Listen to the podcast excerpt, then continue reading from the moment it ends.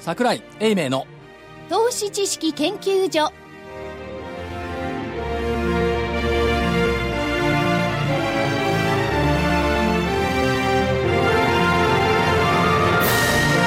皆さんこんにちはこんにちは。桜井英明の投資知識研究所の時間ですスタジオには桜井英明所長桜井でございます。こんにちは。正木昭夫隊長まさきですこんにちは福井主任研究員そして研究員の加藤真理子で今週もお送りしますさあ収録になりまして2週目先に言ったらどう木曜日の大引けの日経平均あも株う言価っちゃっていいですか、そうですねいいですかはい、今更聞いてもしょうがないしいやいね。やいやいやえー木曜日10月9日の日経平均大引けは117円飛び5000安の15,478円93銭でした。はい、そういうだけですね。はい。これねこれ金曜見日ですからね通しが、そうです先素晴らにしい謝るか謝らないか。先週の見通し、確かこの場で変えたんだよね。変えました。私、ちなみに持ってきてます、最初。 15,476円9月月足要請基準に変あの変更した最終的に変えました、終わり。15,478円93銭。はい、うわぁ、先週、先週は1円差だった。今回は2円93銭差。最近際どいですね際どいっすね。際どいですね先々週が上に際どかった何も、あの、際を求めているわけじゃないんですけど。結果的にそうなっている結果的にね、9月月足要請基準ということは、この1ヶ月1週間は何だったんだろうっていう話ですよね。新聞のチャート見るとまさにそんな感じですね一つの小山をずっとこう形成してるって感じですからねだから相場って面白くって、1万6300円の時に1万5400円台っていうのあったら買いたいなーっていう投資心理だと思う,、思うんですけど、1万5400円になると、あんまり買いたくないよなーっていう、この心理がよくわかんないね。昨日街で聞いてたら、あの桜井さんが言ってたあの200日移動ですか、はい1万5100円台ですか今200日移1動万平均5122円。ですよね、はいこの辺のことを言ってる声がちらほらと聞こえましたね街でそんなこと言ってる人いるの街で言ってる人がいるんですよおかしな人だね。いやしかもこの近くですよいや、だからそう、街でそういうことを独り言で言ってんの。え違いますおじさん2人がですねあおじさん二人がそういうえ会話をし私ての横にいてですえね、ええで、えー下値はどの辺だろうねとかっていう話をしてていや200日移動がっていう話をしてまして、ええ某証券会社のお三軒隣の喫茶店でしたあ、おじ、お父さんは喫茶店に行ってサボってたのね。そうですで私はあの今は自由業のみですからあ、なるほど。喫茶店に行くのはサボるという表現は間違っておりますあ休みに行ってたの。休みにそうです毎日がサボりみたいなもん ですよ。コーヒーブレイクですね福井さんも間もなく毎日が サボる日になりますはいということで、だからまあ、話を元に戻すとね、だからはい200日でもいいんですけど、なんで1万6300円の時に待ち望んでいた値段になってくると、ヒューッとこう、なんつうの、かげろうのように消えていくんだろうね。いや、それ違うんじゃないですか。それ1万6000円を超えた段階で1万8000円を望んだじゃないですか、みんな。で、もっと買い上げてくれば普通ですよね。となってくれば別に1万5400円に近づいてきたからって、その買いの手がファーって引っ込むっていうこともないですよね。そう移ろいやすいだけじゃないですか、ただ。まあ移ろいやすい投資家心 理は。どっちでもいいんですよ、とにかく移ろいやすいのはおっしゃる通りだと思います。ただ、基本的に起きていることは、えっと、ドイツの景気が悪くなったと悪いかで、すね。 IMF の経済見通しがおかしかったとか、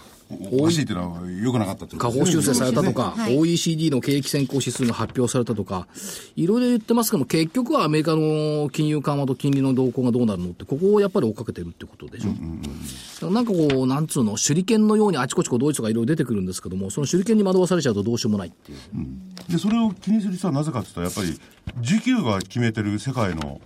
相場をね、からですよね要するにそれは分かってて要するに時給が止まったら相場は落ちなんですよ、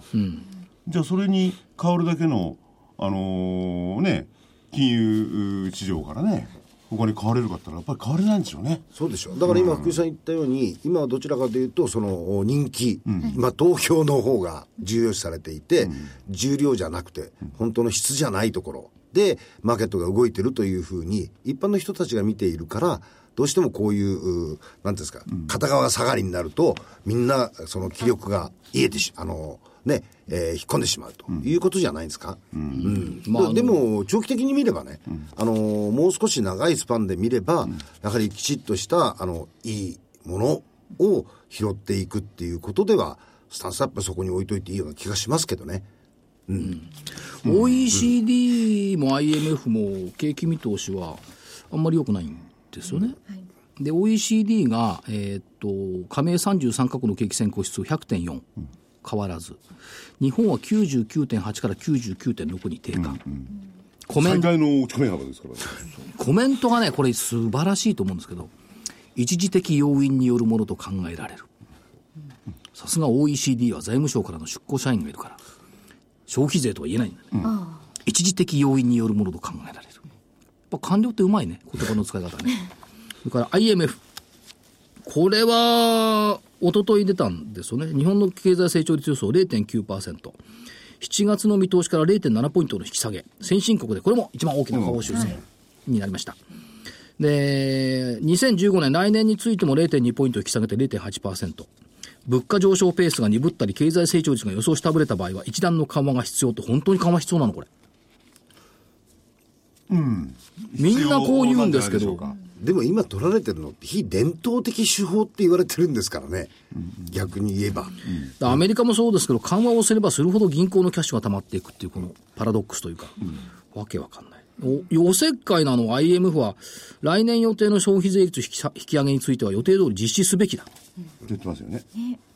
4月の消費増税を背景とする第2四半期の GDP の大幅減について短期的となる見込み、その後は緩やかに回復するってどこに根拠があるんだいやでもね、ステーブルっていう言い方で、あっちの文章、IMF 見たんです、書いてありましたね、でそんなその数字は悪いんですけれども、そのコメントそのものは5行程度のもんですけどね、各国ごとに。でどうして日本に悪くないって感じがするんですよね、落ち込みはありましたよ、しかし今後はあー安定的なね、低低成長だなんだよ、それでなりますよっていう見方ですからね、っていうのはやっぱだかからわ過い剰反応の部分はあったかもしれないですね、かわいそうだったのはね、黒田日銀総裁だと思いますよ。民主党の野党議員に呼びつけられた国会に、はい、 16年ぶりの日銀金融政策決定会合の中断。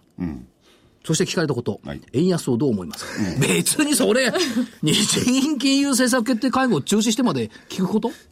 や、でもそういうのも含めて、物価とかそういうの万人ですからね、聞く価値はありますよね。で、総理、いや、聞いき聞きたかったら別にさ、あの、聞く議員の方がさ、日銀って聞きゃいいじゃん。円安をどう思いいや、まそすれか。は国民の前でちゃんと説明するっていうのは義務ですから、彼らはいや、それはいいんだけど、別に金融政策決定会合の時にやんなくてもいいじゃん。でもね、僕はやっぱり円安どう思いますか聞きたいですよね。で、安倍さんそのものがね、いい円安も悪い円安も、なんかわけのわかんないこと言い出したんでねい。や、そもそも、だから聞いたからってなんか意味あるのありますね。何があるのやっぱり円安は悪いんだってみんな思っちゃう。これはおかしい。ちょっと、福井さん、ちょっと待って。はいはいついこの間まはで、い100人中98人はなんて言ってましたでなんか言ってましたね。円安はいいっつってたんですよ。円安でなければ困ると。民主党政権が円高を放置していたから、この国の経済は悪くなった。いや、それは財で今になったら何ですか中心に。円安がダメだ声であってね。その時は民意を反映したかどうかわかんないですよね。で、今回だってそれはあの。民意を反映したのと円安ものは違うでいしや、ょ。僕はね民意の代表ですから ね。卵がね、え280いくらですよガソリンがまあたまたま原油は安いですけどね、はい物みんな高くなってんだから、でそれだけじゃなくてね頭にくるのが5%おーだでしたよね消費税ねそれが8%になってね、はいところがもう悪いやつがいてね5%にかけた上にまた8%かけて売ってるやつがいるんだからそれは、ちょ、 13%ちょっと待って、そ、それはモラルの問題でしょモラル問題だよねそれは社会情勢じゃないでしょでもねそういう経済の中にはそういう話はないと思う。もうそういうねどこの経済学者もね、8%乗っけて売るっていう発想しないもん。それどこか板橋区それ。いいたらしくてい詐欺だね。や明らかにおかしいんだからおかしいですよ、それそんなの、辻褄合わないじゃんで。もだからそこの店でももう絶対買わないですよいや、うちは消費税は13%ですって書いてあるのいやいやいや13%じゃないだから8%乗せてあるんですよあそれは元々計算が5%入れた額でやってるんだ額にねにあ、のまま本来だは。から8%なんですね俺からすれば12%からあのある意味便乗しちゃってるって感じ13% 105に8%かけてるわけ。いなんか計算おかしいな計算戻おかししいてよかねけるんじゃなくてってこいとやでじすゃねああの皆さん聞いてみたら結構ありますよそれね便乗なんとかってやつあですあね。りあると思いますなのかな結構あるしまあそれは別にしてもねあの物の値段は上がってますよね上がってます政府あの財布は規制ざるを得ないしそれで未利用は増えてないですからねこれね、 6、7年前から言ってるのよ、セミナーで。円安になったら皆さん個人生活大変ですよって言ってるのに、所長は円安嫌いですもんね。いや、嫌い。嫌いっつうか、良くないって言ってるんですけど、って言って、6、7年前から言ってるのに、ようやくみんな言い始めましたね。どうすんですか、パンが1斤1000円になったら。ね、ガソリンが1リッター1000円になって車乗りますかと言い続けたのよ。誰も聞いてくれなかったのに、本当に近づいてきたら、円安はやばいぞ。しかも何、えー木曜日の日経なんか、円安倒産3倍だって。あ、出てましたね。で、3倍になったらいいんだけどさ、9月の企業倒産全国で28件よ。で、3倍なんだって。 28件、いやだなんか統計が間違ってません、間違ってない。これが全体的傾向なのかどうかよくわからいない。やだからそそれでね C9 月で150件。いや中小企業零細企業は非常に苦しんでると思うんですよ、はい。で問題は我々いつも話の対象として上場企業ですよね、で上場企業も大きいところは輸出でね、潤うっていう話で円安いいじゃないかって、しかし実態見たらね J カーブ効果も何もないんだから、数量落ちてるんですからねじゃだって外出ちゃってんだもん、しょうがないじゃない。その外出したのはもともとね、円高で出てっちゃったんだから、しょうがないっちゃしょう今更もう呼んだって戻ってきやしないですよねだからこれね、倒産の中身って3割以上がね、運輸業なのよね。あーということはね高エネルギー。ガソリンガソリンですね。のようですよね。 いや大変ですよだからそうした中での、おーまあ、おい IMF を含めて、えー成長予想を引き下げ、なおかつ、えーバブルがポコポコ、ポコポコ出てきたから気をつけてねって言ってる、どうすりゃいいんですかね。ねで、そういう時は、はいやっぱりね、明るい部分を見なくちゃいけない。証券界ってのは面白いところで、あんまり暗い部分見ないのよね。明るいところにスポットライトを当てる。いや、ただね、あともう一つは。何よ 何を思いついたのやや円安だろうがね、なんだってまあいいんですよ、庶民が生きてくりゃ。いやよかないよ、困たるだ、の。ただ絶対必要なものって世の中にあるじゃないですか。あります。そこですよね。飯とか下着とかさ。いい食住ねそう。そう、衣食住、愛食住って下着って言 われるんだ。あの、上もありますからね。あ、上もね。上も上も。そはういそうほら日光の光を遮るね、布とかね、こういろいろあるのよ。必要なものが。その必要なものを誰がいいものを安く提供してくれそるうこれがね商社の条件ですよね、勝者ってのは勝つ人のね。で、それをね、もっとかっこよく言うと、はいね、物事はね、ラジオなんだからかっこよく言わなきゃいけなないん。ていうのアベノミクスのテーマは、はい地方再生と、それから女性ですよね。はい。ということは女性の視点というのは非常に重要なわけです。で、今日はその女性の視点を代表してくれる企業に来ていただいたなんかね、僕ねこのこの方にね出ていただける方に聞くのを乗ろうと思うんだけどアベノミクスで女性って言われるとね手やんでって思っちゃうんです よねそれは僕だけでしょうかあの女性閣僚を見せて俺お前らふざけんじゃなくて感じしますよねじゃあ、あの、福井さんの個人いや、そんいな。やいや個人的ないや問題じゃないですよそれはね、確かにね、あの、盆踊りで打ち合わせ配ったとそうそう配っか、たああいう不毛の議論はどうでもいいんだけど、あれはどうでもいいんだけど、でもやっぱり、俺、正しいじゃん。これから女性の活用どうすんでるんですかっていう、あの質問が正しいと思いますよ。俺正しいですよ、ほんでちゃんと着実にねあの平まれてて年号の発言とかああいうバカバカしいのもあるけどねさ。勝負しろって感じですよね、だからやっぱり、いや、どっちにしてもね、福井さん、言っときます、はい財布の鍵は福井さん持ってないんだから。鍵持ってない奥さんしか持ってないんだ 財布も持ってないだから、ね、最終、消費の最終決定権者のすぐ近くにいる人の話を聞かなきゃいけない。そうなんですよ、デパートまなあ、んかと行っても特にね、福井家の問題は大きいと思うけいやど、デパートなんか行ってもね女性ばかりですからね物買ってんの男性はだって抱えて帰るだけだもん。デパートじゃな くて最近はね本屋さんにすらデパートの男いないですよみんな女性だいや、だから宅配便だって女性が持ってきてほしい。あ、今、主婦の方とかもね、多くなりましたよね。うんでお金の周りにやっぱ女性がいっぱいいらっしゃるんですそうよ。そこをね、わきまえなくちゃいけないの、男性は。そうだよねえー今日はじゃあ謙虚に。はい。 これ、お知らせあんのお知らせいきませんはいいきませんでは、このまま直本接日の、はい、ゲストをご紹介します。証券コード8165、東証一部上場、株式会社選手会、経営企画本部広報部部長の加藤千佳さんです。よろしくお願いしお願まいす。しまよろしくお願いいたしまほらす。これの前振りですよね、なんたって女性ですよなんたって女性ですが輝くなんでしたっけなんかそうですよね、えーそうです。はい。ウーマンスマイルカンパニーです。カンパはニーいで。それは千住会さんのあれですよね、はい。選手会じゃないよ、選手選手会会で選手会ね、ええで、まあ、選手会っていうと、もうターゲットはほとんど女性ですよね。もうあのそうですね、95%が女性のお客様ですね。 30代、40代が中心ですが、20代、50代、60代もこれターゲット。はい。でも全ての六女性と言っていい70代もよ。今ちょっと言葉が詰まっちゃいました。なんで60ギリギリかなと思ったんで。いやいやいや危ないいや。まあいや、あのまさ、まさきさんもともと相手されてないからあ、男だそかう、失礼しました。男だからそうですよね。はい、それで、い選手さんは、ウーマンスマイル艦隊。そうですら。。ところで改めて、はい業用ってどういう感じでご説明されたらよろしいんでしょうか。そうですね今はあのメインの、えー事業っていうのが、えーベルメゾンという通信販売事業これがね、毎月のよう、あ れ、四半期ごとですよ。なんか毎週来るような気がするんだけど、あのベルメゾンって。今カタログが14種類まあだからやっぱ毎週来る気がしますよね毎週は届けてないんですけどね、 いや、しょっちゅうだって、ほら、あの何、宅配便ポストに入ってるもん。入ってますよでね。もご不在でしたんで置いときましたっていうの。夏とか秋とかこう分かれてくるそうですね、はいはい今そうですメインカタログで今でも年間6回出してますね、年間6回、2ヶ月に1回。すごいですね。そうですねなんかね、家帰るとあれがね、あの、今の中心に鎮座増してるのよ。そういうご家庭多いと思うのね。そうですね。なんでうちの主役がベルメゾンなんだっでて。そその横でちょっと見ると、ね、その横に誰がいるって、妻がいたなんかで、財布をこう、俺握っててこうやって、こうやって。 そうそう。妻とか娘とかがよく読んでますよね。そうですよこうめあ、こよなく愛してますよね、あれ読むの。ああありがたいそれはあの本当にいいお客様でいらっしゃいます奥さんはなんでか知らないけど、こよなくよく読んでるい。や楽しいですよね、でこう気に入ったところがあるとこう折っておいてでまたこう繰り返し見てあこれそうそうチェックしてたチェックしてたで、こどういうのうがいうわけか、ベルメゾンからありがとうございましたってお知らせは私のメールアドに来る。ということは桜井さんの口座から引き落としですね 俺買ってないよ、こんなにパンツみたいなね。 で、業、業用で、はい。はい、はい、そうです。そうです。あのメインが、えーまあ、今言ったベルメゾンという、えー通信販売事業を行っています。はいで、えっ、と、まあ、最近では、まあ、そのベルメゾンの、えー通信販売だけではなくて。あ、どうぞどうぞ。はい、えー今、あの子会社がやってます。あのゲストハウス型の。う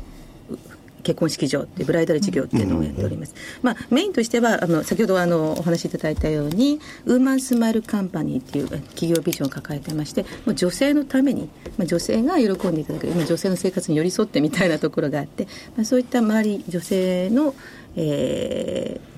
まあ必要とするようなサービス商品ということをあのメインにやっています。去年一番売れたのが、いこれがね、私がよくわからない。アセトリパッド付きの旅ソール。あ、今年か。それはもうこのところ人気ですよねまあ一番売れてるわけではないんですけれど人気人気なのええ人気なんですけれキどャもミソールってどう私も持ってますどうどうやつですか下下着ですよ下ね着下着ですはい、はいあのはい古井さんがさっき自分で言ったら家で洗濯してるって。あれキャミソールって言うんですかはいそうですああれ俺洗濯させられてんだよねって言ってたじゃない。あなんかあのいわゆるへへそのちょっと下ぐらいまでこうなるやつですねあまあ そうですいろいろあるはいええその下ですねはいおあ腹すのくいはいわゆるあれですねえ男ってランニングシャツみたいなやつえランニングシャツみたあいなの着ててもちょっと見せるわけにいかないのでまあそれはそういう形ではいご存知でしょうかあ、でも見たいと思わないけど。あそうですかはいっそていうう汗のを、取りなんとはかいも、やってるんですが、まあそれでもあの汗を取る女性はやっぱ汗が、まあ、じゃあもちろん暑くなると汗をかくんですが、こう汗じみとかを出したくない気になるんですよねで絶対見せたくない、あアンケートを取ったそうなんです、汗染めは絶対こう漏らしたくない、はい外にっていうので、そのあの汗を、まあ、出るところをこう全てこうキャッチするような下着あ、だから男は夏はあそこに汗かいてても女性は冷ややかな顔してるわけだ。そうそうそううんあ、なるほどね。実は書いてるけど、見せない、そうそうなんで見すせよたくない、はいまあそういうのはわからないではないですよね。えーまあ、そういったあの女性のお悩みっていうのを吸い上げて、まあ、大体自社で、あの全体7割が自社オリジナル開発のこ商れ品がなそんうですけどですね。モニターさんとかがいろいろこう商品開発してるんですそようね。なんですね今、えー、とだってモニター会っていうのでお客様を呼んでいろいろお話を伺ってご意見伺ってと年間100回ぐらいやっていて、まあ、それ以外にアンケートっていうのを毎回やっていたりとか、それがそうですね今12万人以上のお客様登録いただいていて、商品を見ていただいてそのアンケートを取ってモニターが12万人。モニターすれば、えっとえっと、アンケートをしてアンケートそうアンケートしてくれる人がうんあそうしてはいそうすると全体のお客さんって何百万人っているの今、えっとね、年間で昨年1年間でお買い上げいただいた方が400万人400万人はい、のお客様が帰ってラジオ日経聞いてる人多いかもしれないね。 400万人。1円ずつもらったとしたって400万円。 1円の商品ないからさ。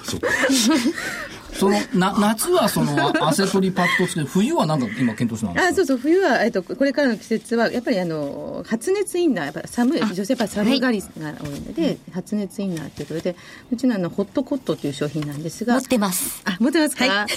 のうちの特徴は、まあ、もちろん暖かくするあの発熱するインナーという世の中にもあるんですけども、コットンをこう入れてやっぱりちょあのおお客様来てやっぱ天然素材とかあ肌触りがいいそうあ天然素材がいいやっぱ河川だとちょっとチクチクするとかっていう,、っていうのがあったのでコットンを入れてということでこれはまああの割とうちのオリジナルで強みなんですけどですからちょっと汗も吸い取ってくれるし、はいっ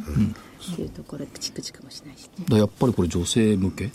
それでね今いろんな方たちからのこうモニターとかそういうので商品化する結構商品化のサイクルそうすると早いわけですよねすそうぐですねいいのがあったらバッと商品するわけですでよこれまではカタログっていう形のあのビジネスを中心だったので、あのカタログを作るって大体8ヶ月ぐらい、まあ、大体1年前から企画をして、8ヶ月ぐらいの制作をするとちょっとやっぱタイムラグがあったんですが、これからやっぱりネット時代に移ってきてるということでやっぱ商品をこう作るサイクルっていうか、まあ、そういうのがどんどん変わってきてるっていう形、より売れ筋商品に近づけるっそうですねていうことですよね、あれもありましたねなんか何、毛布あ、あ、私が買ったなんとかケットはい、ガーゼケット。夏だといいですよねあれ今治のとてもあの肌触りもいいですし、でガーゼなんでね、あの一年中私はまずはガーゼケットをかぶってその上にこう毛布とか布団をかぶるようにしてます。夏はそれもちろん一枚で、それもまあオリジナルなんですけど、やっぱりあのまあ女性の方々もちろんお母様方やっぱり国産にこだわったりとか、はいあと今治産っていうところで、っていうところで本当肌触りが良くてちゃんと安心して使えるっていう、はい、品質もいいですしで、いろんな色のバリエーションもあメりメますーし、カーさんの機能も当然持ってるってことですよねえっと基本的にメーカーさん、あのあのに依頼して作ってもらうっていう形です、そういう同じような業種の企業ってあるんですか日本にまああの他社さ んもうん北さんは結構いらっしゃると思います、ありますけどもこの分野結構いろんな会社が入ってきてるんですか僕全然知らないんですよあうんそうですねあのー割と同じ業態というかあのいわゆるカタログ通販まあ、まあ通販が、はいさんというのはやっぱりメーカーさんはメーカーさんいらっしゃってっていうのがあるんですが割とうちのあの力を入れてるのは、まあ、うちだけにしか、あのオリジナル商品を作ってもらうっていうそういう契約をしてるところがすごいたくさんそっかそっかしかしこれベ他のところうんベルメゾンって1976年からずっとやってんですかそうですね長いそうですね。 1970長いで我すね々大学生の頃だねもうその頃はまだ本当カタログで洋服が売れるのかっていうようなところで一つの本当新規事業の挑戦だったみたいなんですけれども、でその時にやっぱりなんかどうしても通販って今はねあの本当に EC とかでええ普通に買えるんで当時はやっぱりその物を見ないで買う買うっていうことがうん本当なるほどに通じるのかどうかということをすごくやっていてこれがすごいと思ったのがねそのその後ですよ1988年にはい靴の予約でベネピスはい。ベネビスかベネビスはい靴サイズ合わなくても通販でいけたってのすごいですよこれああまあ、初めはあの、ね、あの職域というかあのオフィスにこう実際に見本を持って行って、ええでそれであの実際に履いてもらいながらどうですかあって意見を聞いてそうか当初は割とオフィス法人関係そうでですねなんかそれぞれの会社のおつぼねさんみたいなのがこうそうですね。まああの注文を集めめてました よねリーダーになる方がリーダーリーダーそうそうそう。おつぼねさんじゃないリーダーねあそう。ま信とめ頼を役寄せられてるねそうそうそうそう。怖いんだまたあの人たちが逆らえないんだいろいろ私も会社にいる時に買ってました よあの仲間と一緒にああとコーヒーとかも取ってました美味しかったんですそういうのいろいろ食べ物いろいろ本当に、はいあの商品は本当にいい食べるものから本当に着るもの、生活の使うもの大体こちょこちょなんてうち20年前からあるもんねこっちこなんですかちょこちょこあちょこちょこだちょこちょこななんですかちょちょだから文ちょ房具がね毎月送ってくるのよ可愛いんですよいろんなそのキャラクターが何がい入ってるてかわからないわからないんですよ組み合わせがおもちゃ箱みたいなんですよねそれがすごい OL さんに受けて、もうでも去年ちょうど20周年を迎えて、もう大ロングセラーいろいろやってらっしゃるんですか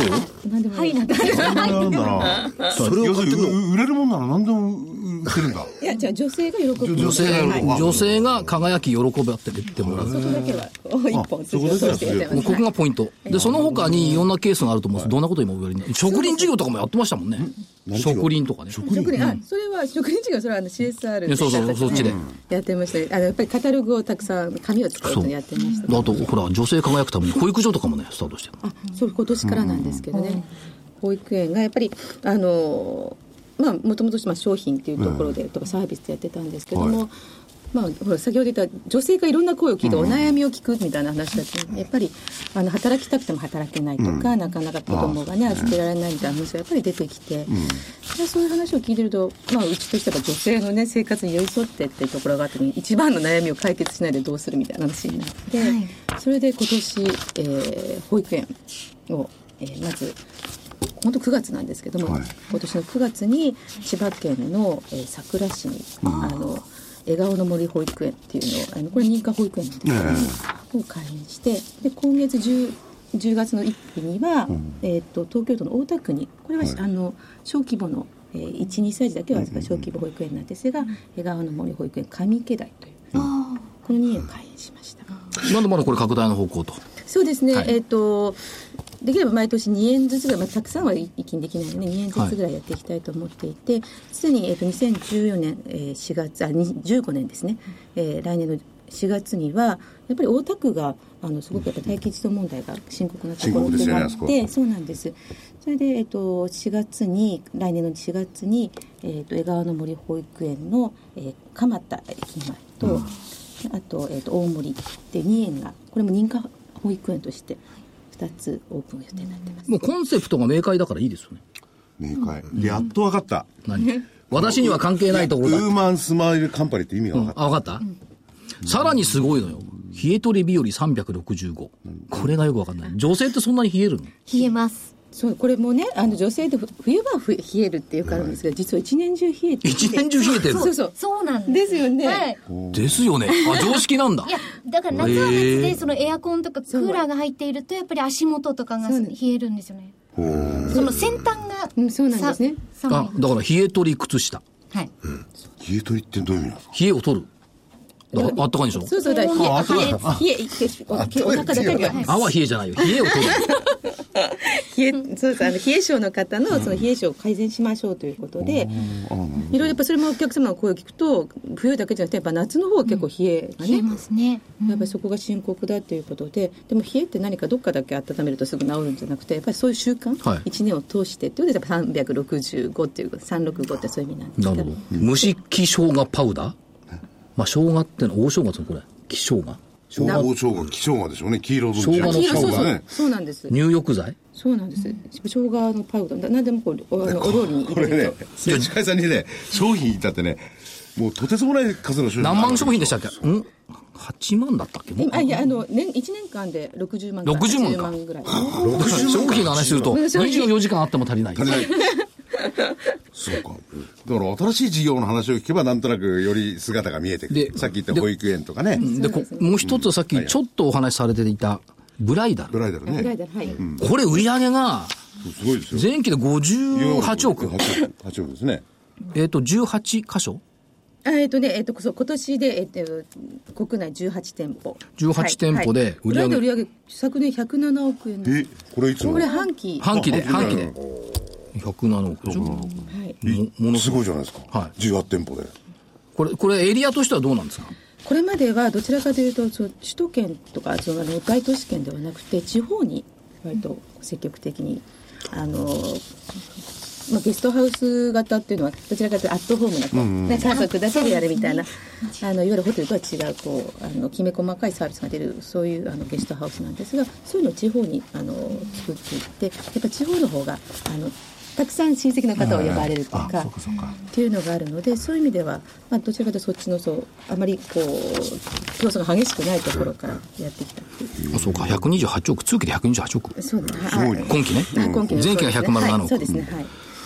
なんですけど、まあ、こ今年はちょっとどちらかというと、まあ、そのそこでノウハウがいろいろできてきて、あの今年2店舗またあのオープンしたところは鎌倉とあと、えっと、京都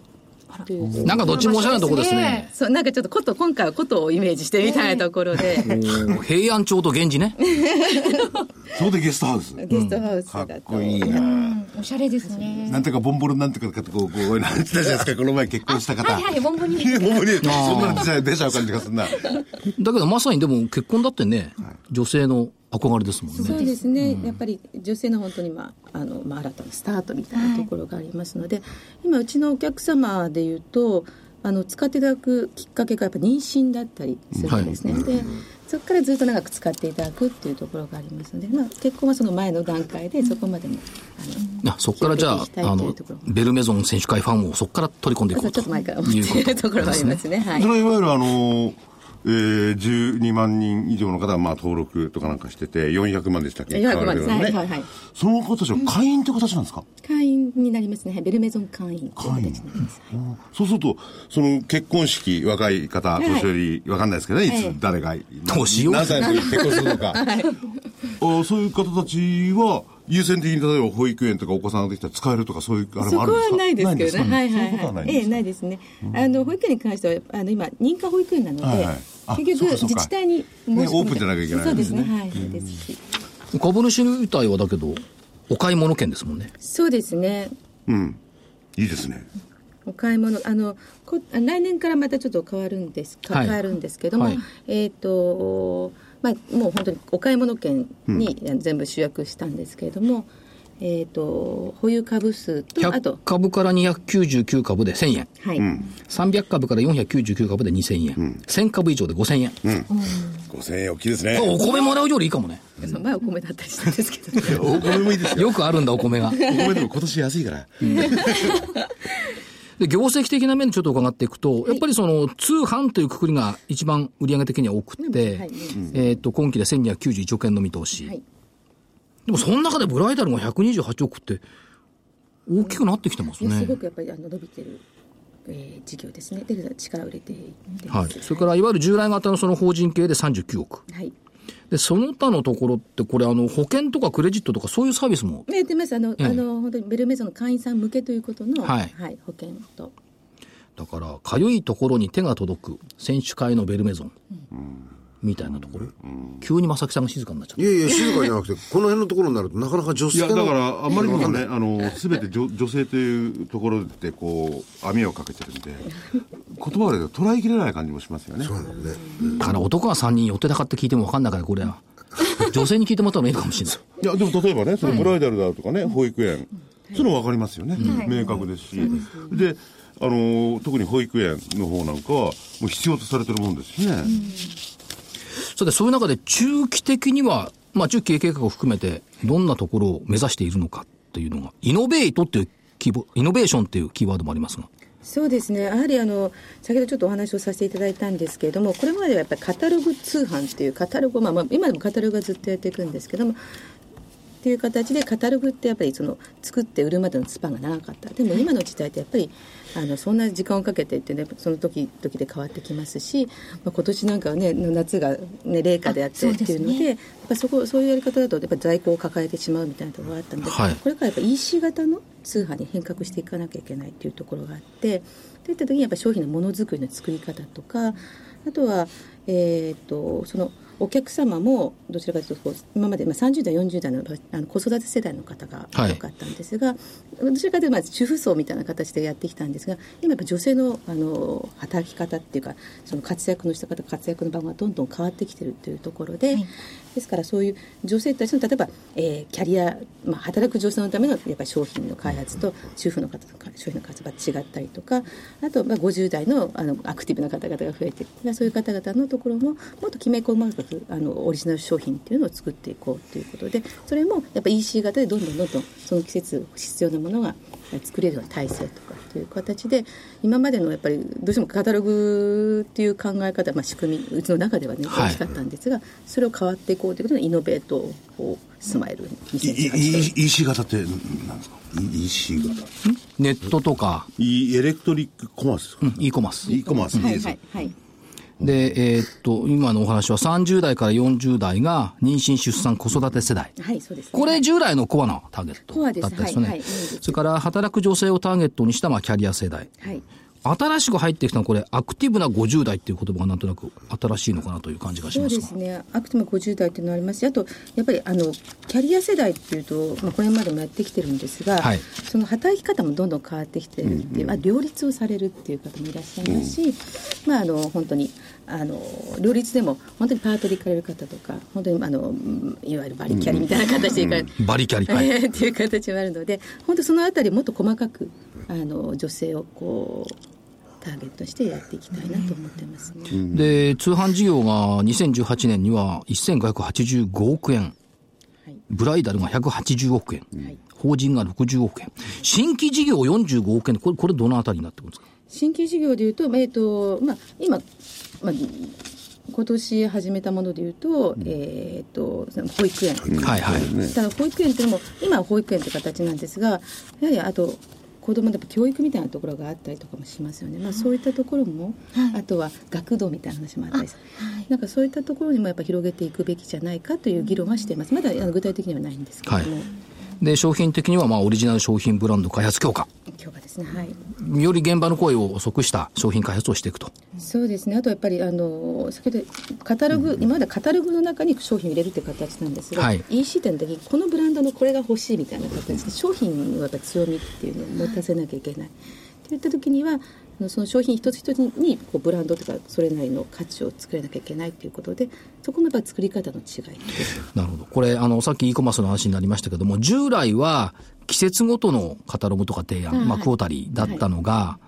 これがそうです。52週ごとの提案に変えていくよっていう、これ52週ごとの提案とものすごくきめ細かくなりますよね。そうですねだから先ほど言った、こあのまああの今年の夏はちょっとどうも冷夏だってなった時にはやっぱ商品が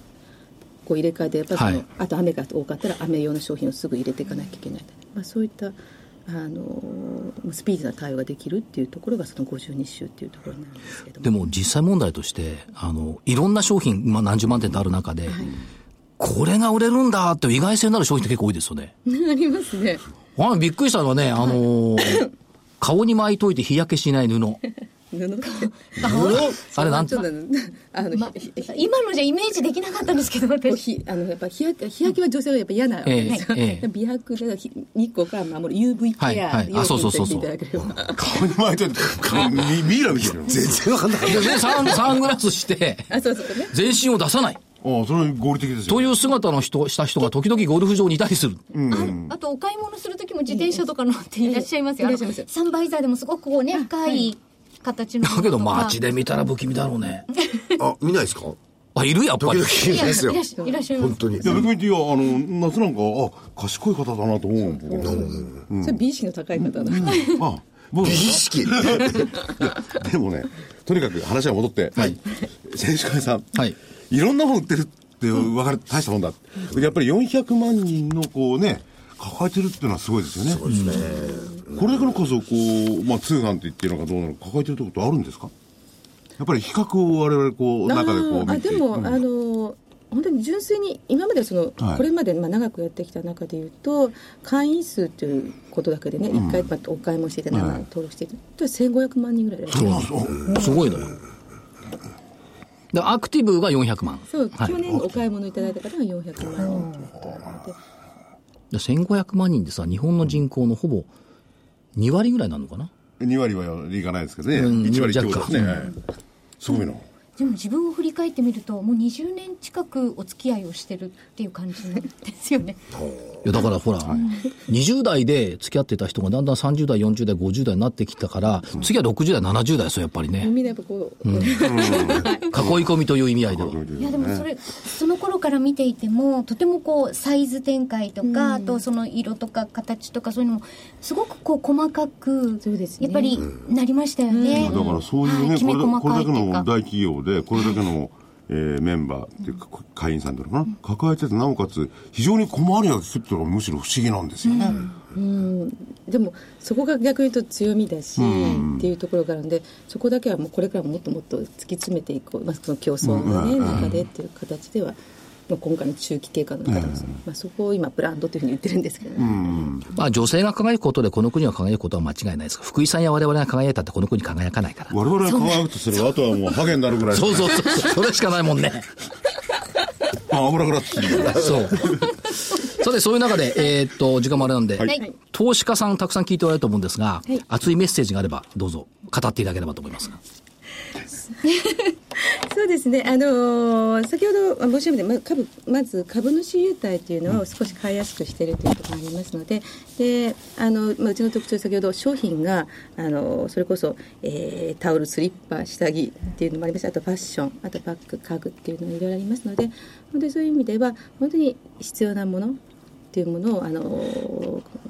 換していただけるということではぜひつあの使いやすくしたのであのまた注目していただきたいなというふうに思っています。でもう一つやっぱり女性のためにっていうことをずっと貫いてる、まあ、これは多分あの通販、まあ、他にも通販会社ってたくさんあるんですけれども、まあ、うちのの一番の強みだし、そこをぶらぶれたくないなというのがありますのでこれからどんどんやっぱり本当にきめ細かい、うわこんなに悩みもあるんだなっていうのを解決している商品をいっぱい作っていきたいなと思ってますので本当に注目していただきたいなと思っています。ねやっぱり女性ですよ、この国は。まあこの国だけじゃなくて全部女性みまたいあ、なもん地球上全部そうですね。はい。え本日のゲストは証券コード8165東証一部上場株式会社選手会経営企画本部広報部部長の加藤千佳さんでした。ありがとうございました。ありがとうございましたありがとうございましたこれまた CM なしでいきますあ、そうですか。ははいい。それでは8165っていいね。は、はい、向こうだもんね。こっち向いてくれるね、みんな。あ、そう。あそ うですねあのみんな注目してくれるっていうこそとう。ですね。はい、向こう。はいあっちじゃなくて、はい、こっち向こうだよね。えっと、来週ですね。はい明日が S q 明日明日じゃないですねあ、今日が S が終わってるんだ。はい金曜日終わり。はいはい IMF 世銀の全体総会。それから13日体育の日で休場っていうことは3連休3連休です休みすぎですよね、この国ね。本当に。何が嫌かって、火曜の前場別のところで実況やってるから、月曜休みになるときついのよ、火曜の前場。自分の勝手じゃないですか日経新聞4日分見なきゃいけないんだから。えー中国の9月貿易収支、14日火曜日マネーストック、それから国内企業物価指数、15日首都圏マンション販売、ベージュブック、誰も相手にしないベージュブック、えー中国の生産者消費者物価、それから16日、リクルート上場、ですね始まりますよ。株都庁と永田町の蜜月が。高値で決まりましたからね、公募ね。そうですねえーアメリカ鉱工業生産、フィラデルフィア連銀製造業景況感、えー17日金曜日、黒田日銀総裁全国信用組合大会で挨拶、えーアメリカ住宅着工件数とミシガン大学消費者信頼感ということで、あ、まあないね。特にこれがどうってのは。リクルートの上場ぐらいはイベントかな。えーっと、来週の見通しは下上げますよ。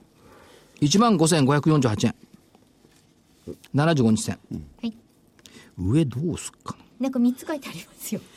そう。どうしようかな。どうしようか 一番、えー一番下で行ったからね25日線が15,928円。10月1日安値の窓開け水準が16,000コロ81円。10月月足要線基準が16,000コロ82円はい。どれがいいどれがいい一番下あんまり上の可能性少ないわ けです。どれでもいいわ。ちょっと何それダメですちゃんと見通していただかないそと。うですよ何ですかその所長どれがいいっていう言い方はダメですよきちっとやんないとじゃあいやで、もね来来週はイベントも各国ともないとかないじゃないですか難しいですよいや、だけどあれですよ、あのー S 九州の安い S 九州が終わったから、じゃあ上16,082円。 2円ね、はい。この1円が大きく聞いたりしてね、また。月足要線基準ですね。はい。難しいところですねはい、以上です。でもあ6000円ですね5000円じゃなくてねそこが重要なんだよな、もう重要っつったって別に外れちゃうこともあるんだからさ。まあ別に極め物をやってるわけではないんで。だけど、この番組始まって何年極めよ、物でいすや、よねこの番組始まって4年ぐらい経つ ?5 年ぐらい経つ4年ですかね、はい日経平均の見通しやろうよって言って、あの、1万円とか1万2000円とかはやめようねって、全部1円単位まで出して、そうそう根拠をちゃんと言おうねって言ったのが今になって生きてきたね。この1円差とかさ。ねえ根拠は言ってるかどうか今のところは分かんないいや、根拠言ってるじゃんどどれにするっていうのは子供が子供がなんかねあ、ど れにみたいな感じですね。でも市場診療ちゃんとあれですね3つも書いてくるっていうのは珍しいですねいや読めないってことでだからそういうことですよねいや、大した差はないんだよ。だって上下だって80円しかないんだもん。それ1円まであ80円じゃないわやることは意味があるんじゃあない80円じゃないわ。160円なんだ、上下で。うんだからとその時にアメリカと日本だけ見ていていいものなのかどうなのかねやっぱりヨーロッパであるとか南米であるとかねそれのだって中国なんか景気悪い人に誰も何も言わないじゃん。どこいや見て見て見て野に咲くシャドーバンクはどこ行ったのいやそれよりかももっと香港っていうのがあれだけ揉めててもね動いてないじゃないですか影響ないじゃないだかですから基本はやっぱりアメリカなんですよ。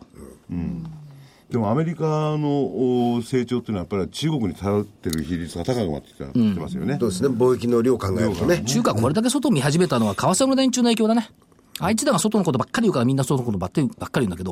早い話が企業決算は10月末から発表になってくるんだからそっちの方が重要だろうと思うんですけどね。どうこうすれば円安になるのか卵が高くなる OG ビーフが高くなるのかうちの家計はもうと大変なことになるからそれは重要なことです。 はい。で、卵食べなきゃいいし。卵食べる卵ぐらいたまには食べた卵いです卵よはね円安はあんま関係ないと思うよ。あるか。資料が高くなってそれるじかゃあら。輸送賃とかコストとかね、そうですね。お知らせははい。お知らせなんか福井家の悩み聞いてたらしょうがない。そうです。ぼやきだよポジティブに。はい。えー、北浜隆一郎さんの月刊株式宅配便10月号が発売になりました。実績が示す北浜隆一郎厳選急上昇期待銘柄はこれだ。買いの手が回る前に仕込むのが投資の鉄則。調整の中でもぐんぐん上がるのはズバリこの銘柄。DVD 版は価格8640円、送料500円。CD 版は価格7560円、送料500円です。木曜日発売ですよねはい。なったばかり。なったばかりですね。はいえー今回は銘柄の選定基準がちょっと変えてですね、なかなか面白いとこから銘柄を選んでいただいてるんですよ。それはこの DVD、CD をお買いになった方しかわからない。はい。という仕掛けになっております。 仕掛けになってるわけじゃないですよね。ヒントはないですかヒント。 ヒントないです。ないですかないですよ。これはね、面白いですよ。この、この、あの、視点 は。面白い僕は初めて聞いた。おお。こういうところから、やっぱり銘柄を絞り込むっていうのを一つの手かなと思いましたよね。うん真面目に言ってるでしょ、僕。うんいや、だからヒントのな、ヒントがいや、ダメです。ダメなんですか、はいどうしても。はい。それは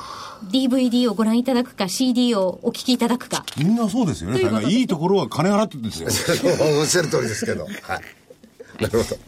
えーそして投資知識研究所の DVD は、2020年東京オリンピックだとすれば注目はリートだ。桜井英明のリート辞典。リートの仕組みから具体的投資法まで全てを伝授。価格